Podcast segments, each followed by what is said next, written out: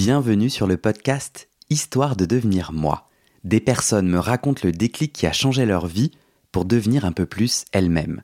Allez, place à votre épisode, bonne écoute. Encore aujourd'hui en France, des jeunes lesbiennes, gays, bi ou trans sont rejetées par leur famille quand ils ou elles font leur coming out.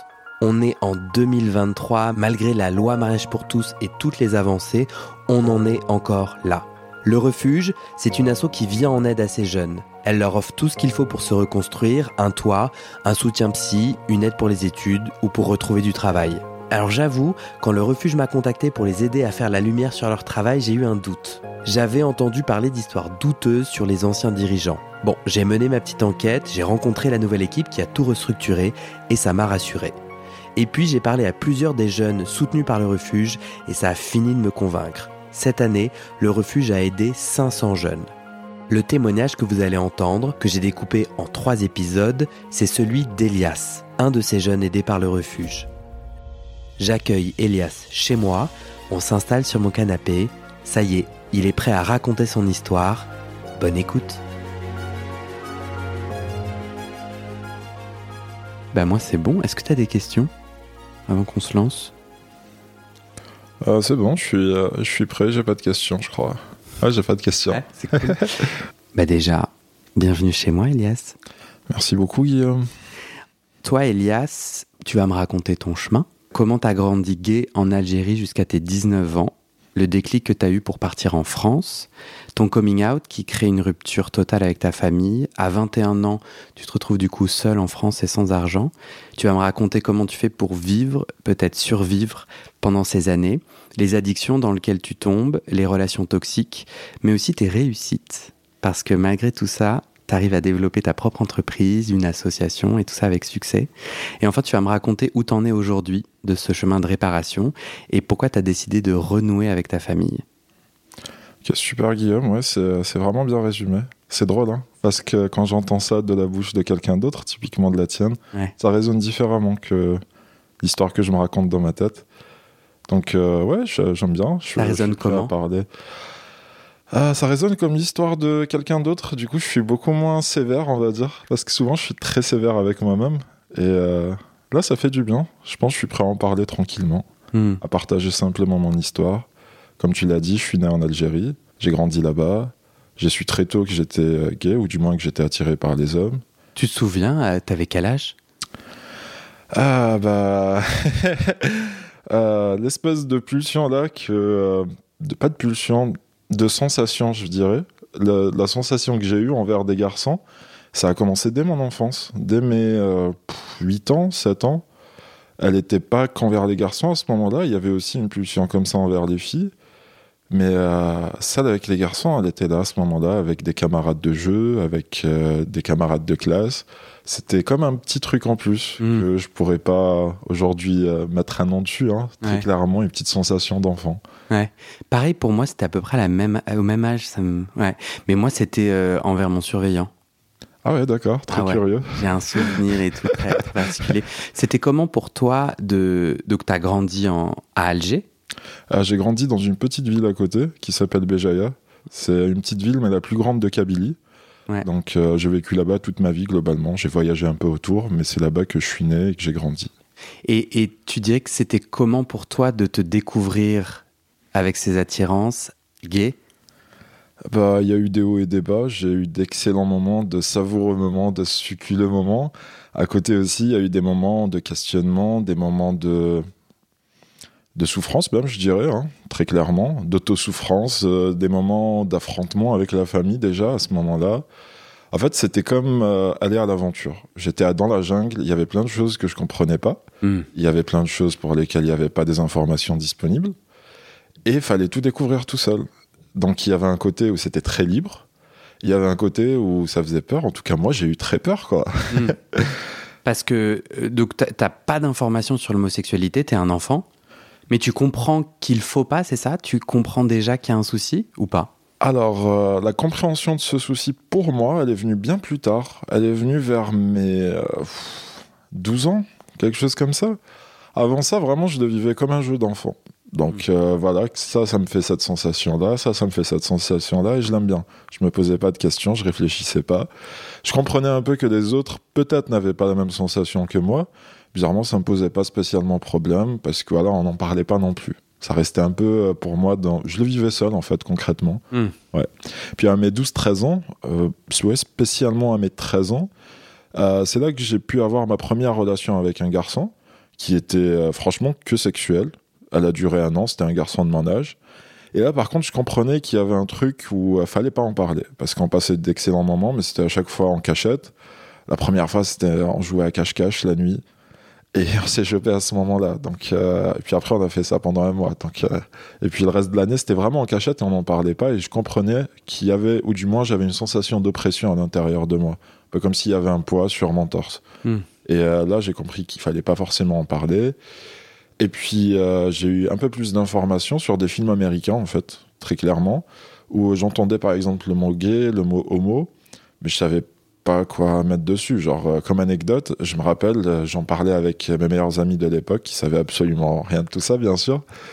Et euh, je leur disais, ouais, vous savez, être gay, c'est genre être attiré par les filles, mais sans avoir des envies sexuelles envers elles.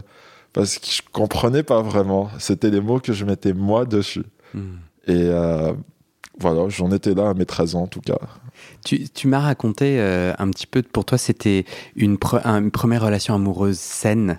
Tu m'as- C'est ça, à 13 ans, Oui. c'était joli pour toi? Ah oui, complètement. euh, parce que euh, bah, le garçon avec qui j'étais à ce moment-là, c'était un peu pareil. Bon, ça allait pas dans l'émotionnel, ça allait pas dans autre chose.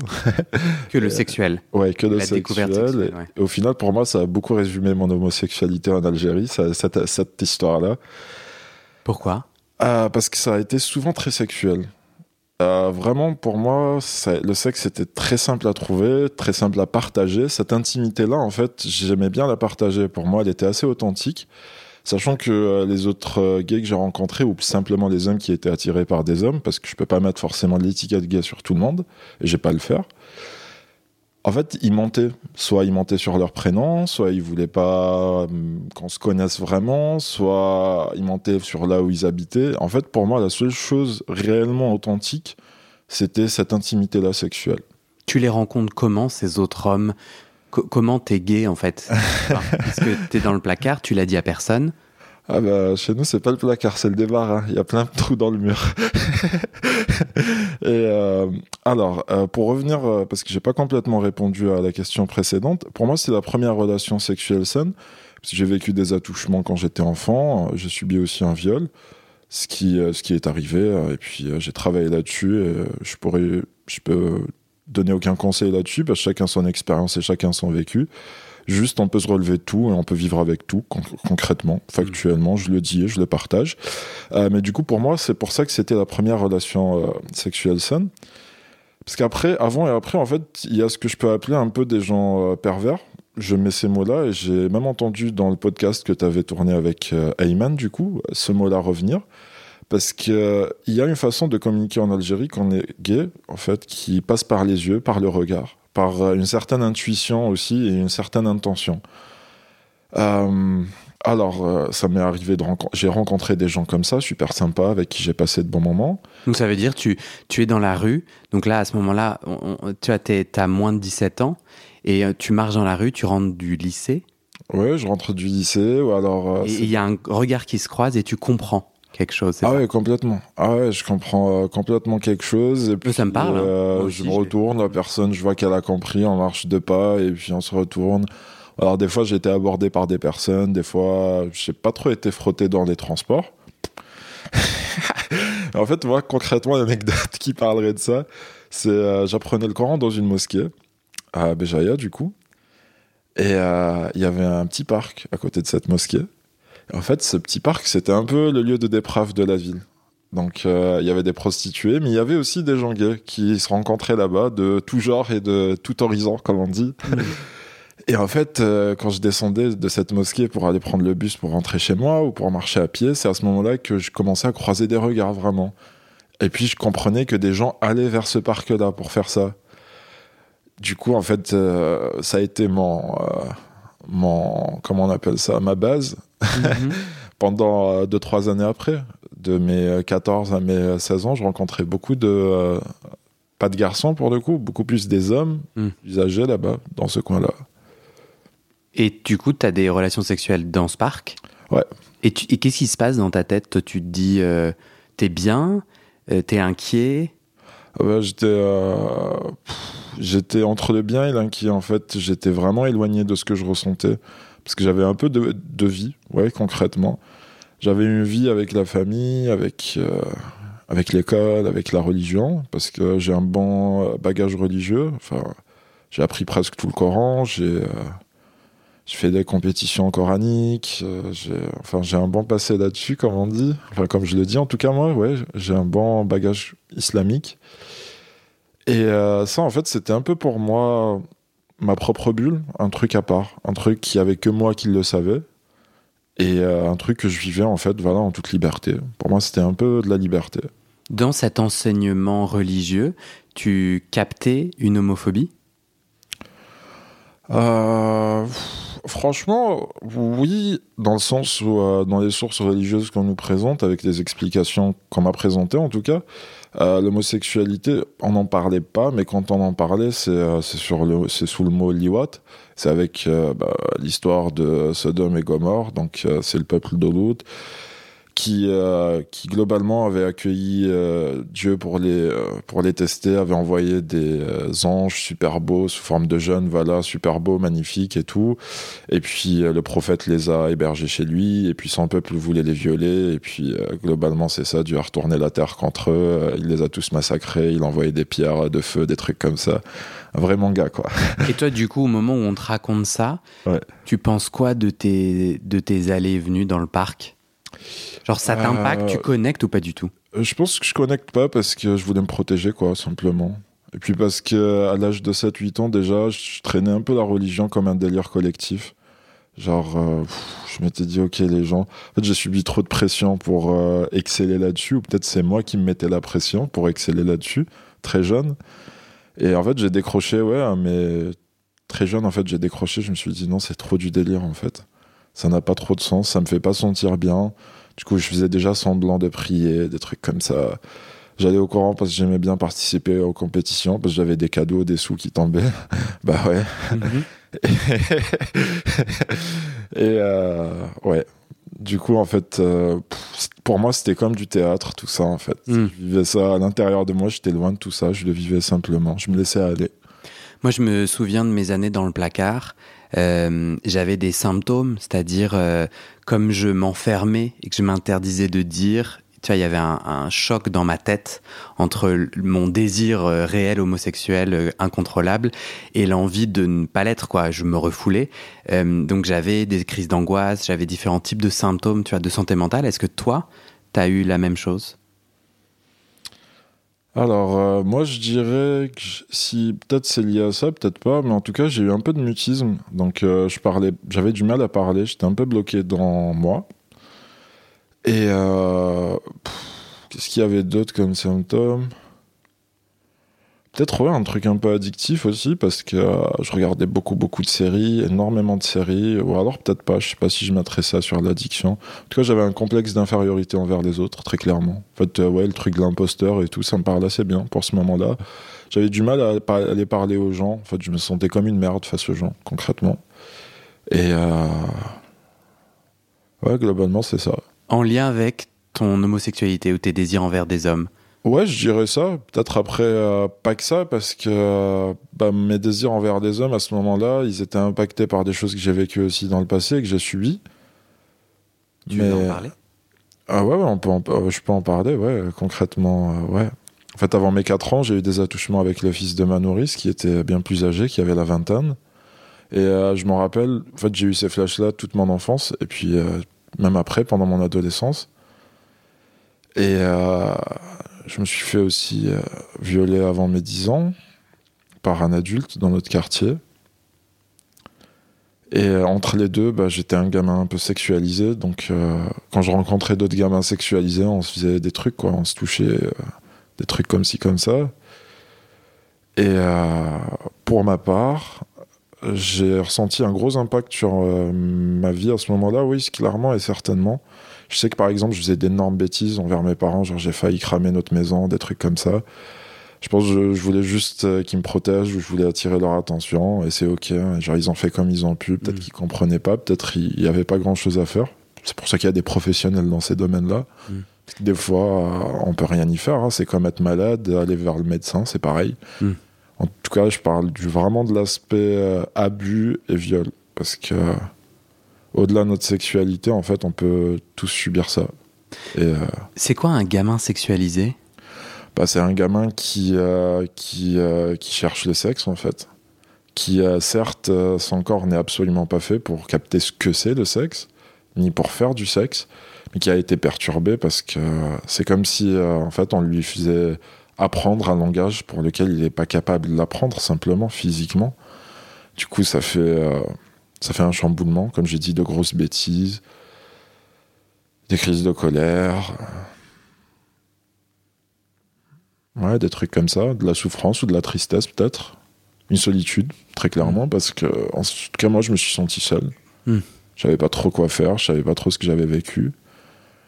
Et euh, Et tu pouvais en parler à personne? euh, non, ça par contre je savais qu'il fallait que je me teste dessus. Et euh, je sais que ma mère, ma mère elle a, elle a creusé la chose, du coup euh, elle m'a fait parler une fois.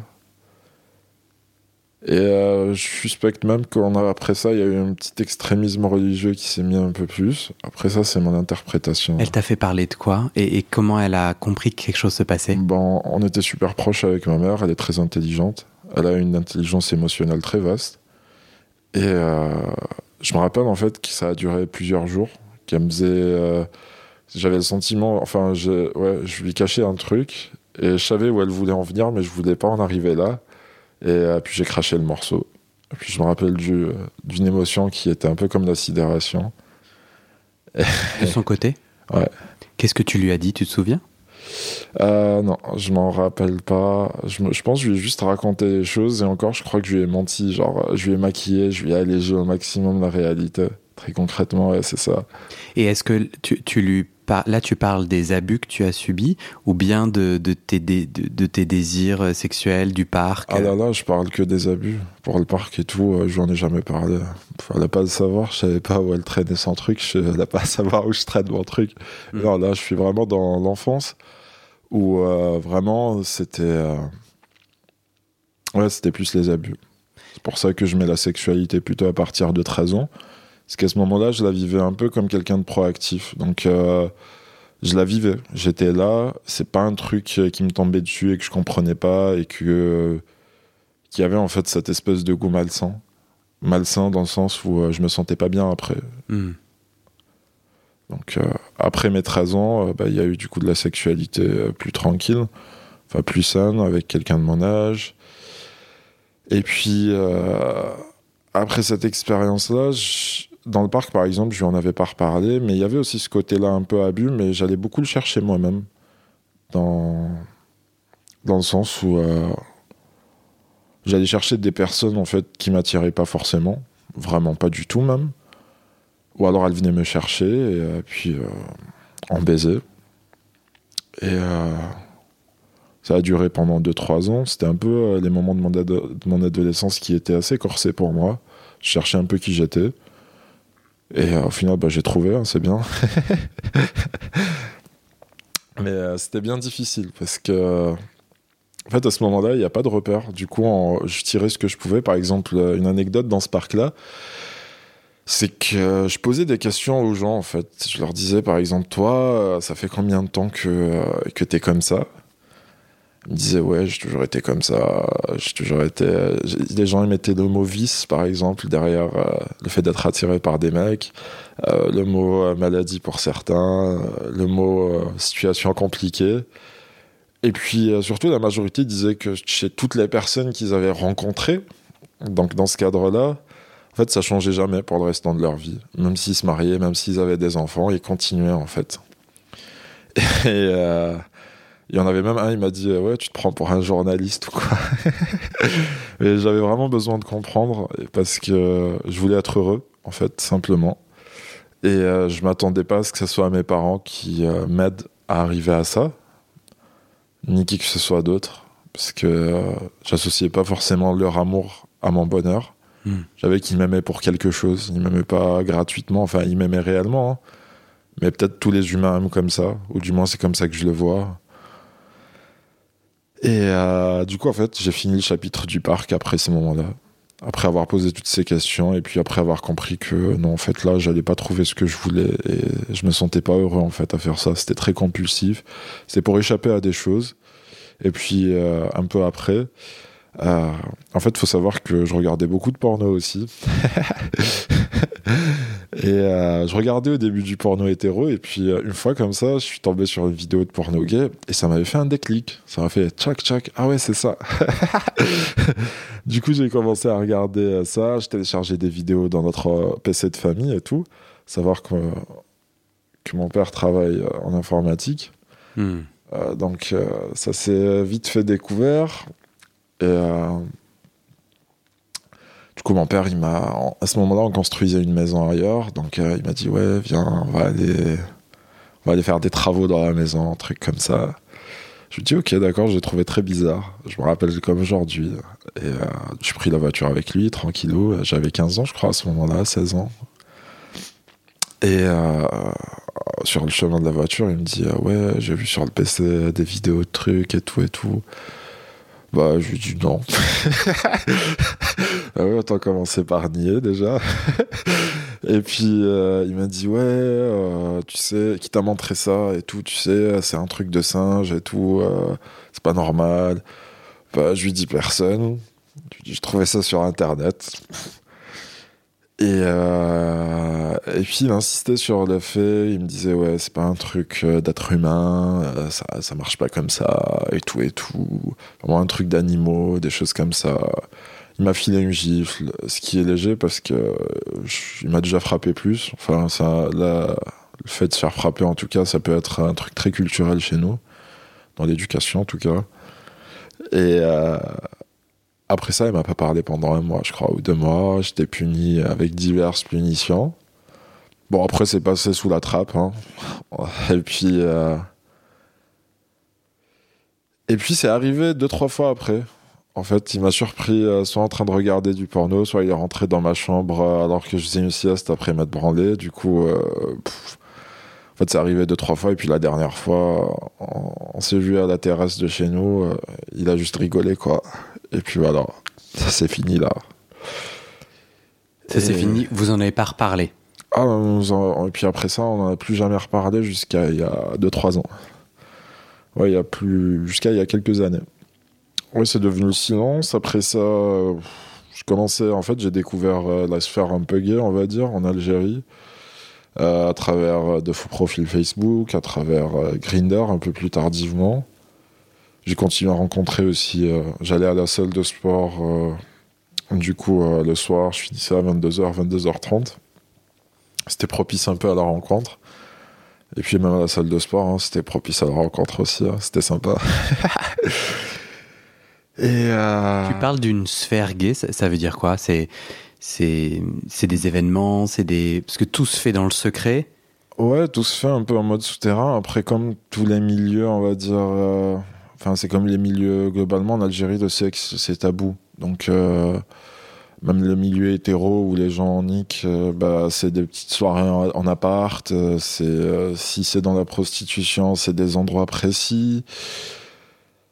Et euh, rien ne se dit en fait. On peut être une personne lambda et tout se passe autour de nous et on s'en rend absolument pas compte. Et pour la sphère gay, bah, du coup, c'était euh, des petits groupes de personnes qui se connaissaient entre elles. quoi. C'était un peu du bouche à oreille. Euh, moi, je suis rentré dedans avec le faux profil Facebook. Donc voilà, j'ai créé un Facebook, j'ai mis un faux nom, un faux prénom. j'ai mis une photo de mon torse et puis c'est parti.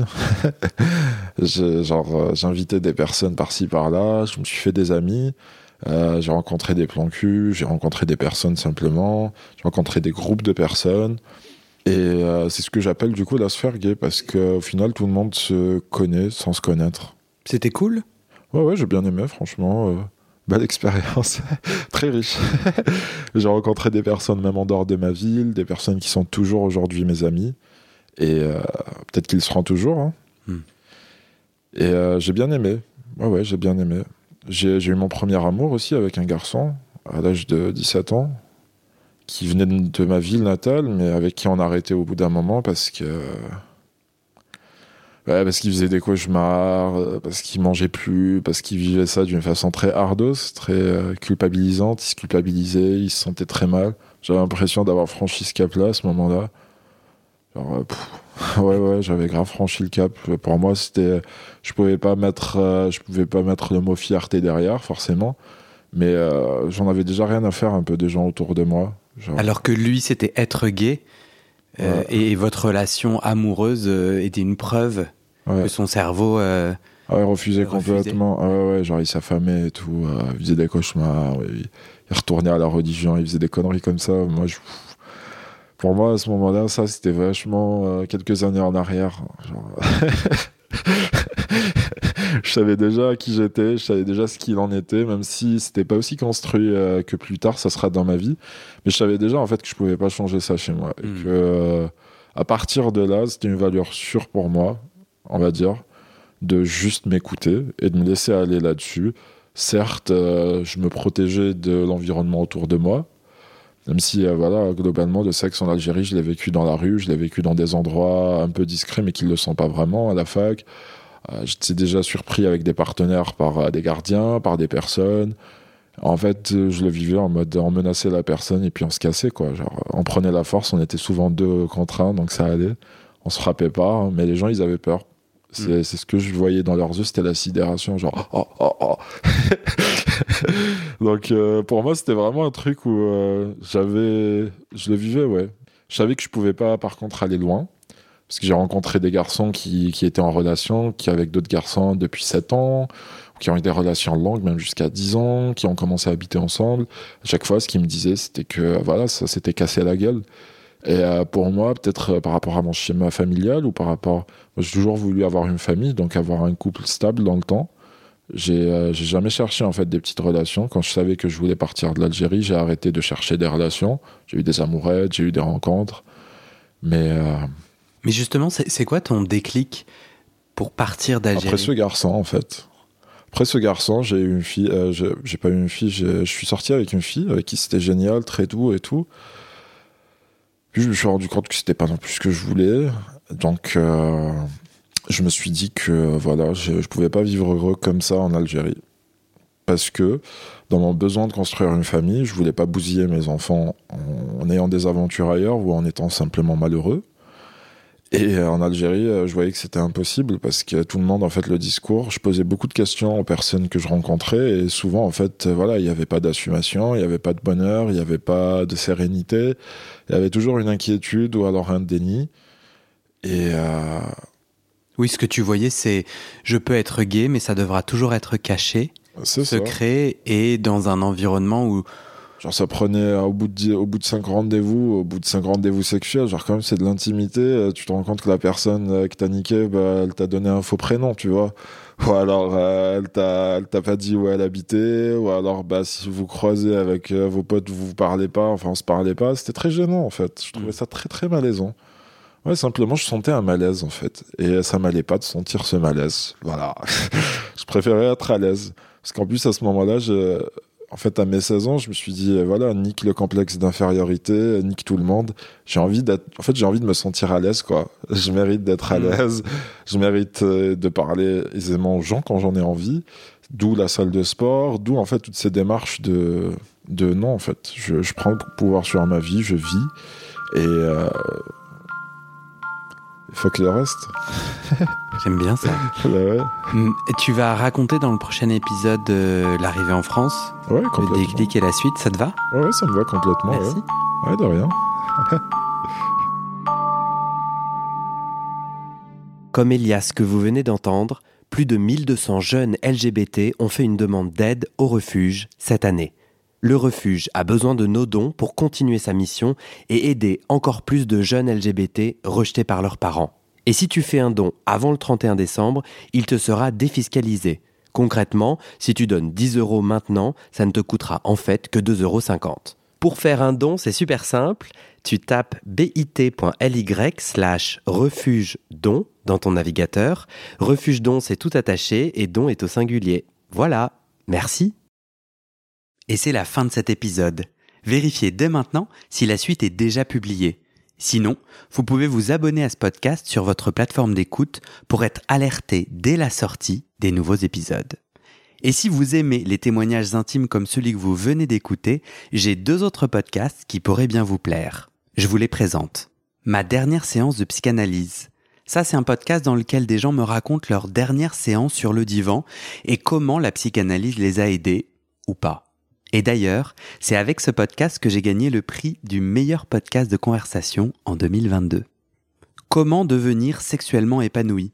Ça, c'est un podcast dans lequel des hommes, gays, bi ou queer, racontent leur chemin de sexualité et comment ils tentent de s'épanouir face aux normes. Alors pour écouter ces podcasts, vous pouvez tout simplement taper les titres dans la barre de recherche de votre plateforme d'écoute. Mais je vous mets aussi dans le descriptif de cet épisode les liens pour écouter ces podcasts et les liens de mes réseaux sociaux pour découvrir les coulisses de mon aventure de podcasteur et aussi la page de dons pour soutenir mon travail et mes podcasts. En tout cas, n'hésitez pas à m'envoyer vos retours et vos réactions à guillaumefedepodcast.com ou sur mes réseaux sociaux. Ça me motive énormément de savoir que ces histoires naviguent et résonnent, ou pas d'ailleurs. Allez, merci pour votre écoute et à très bientôt dans vos oreilles.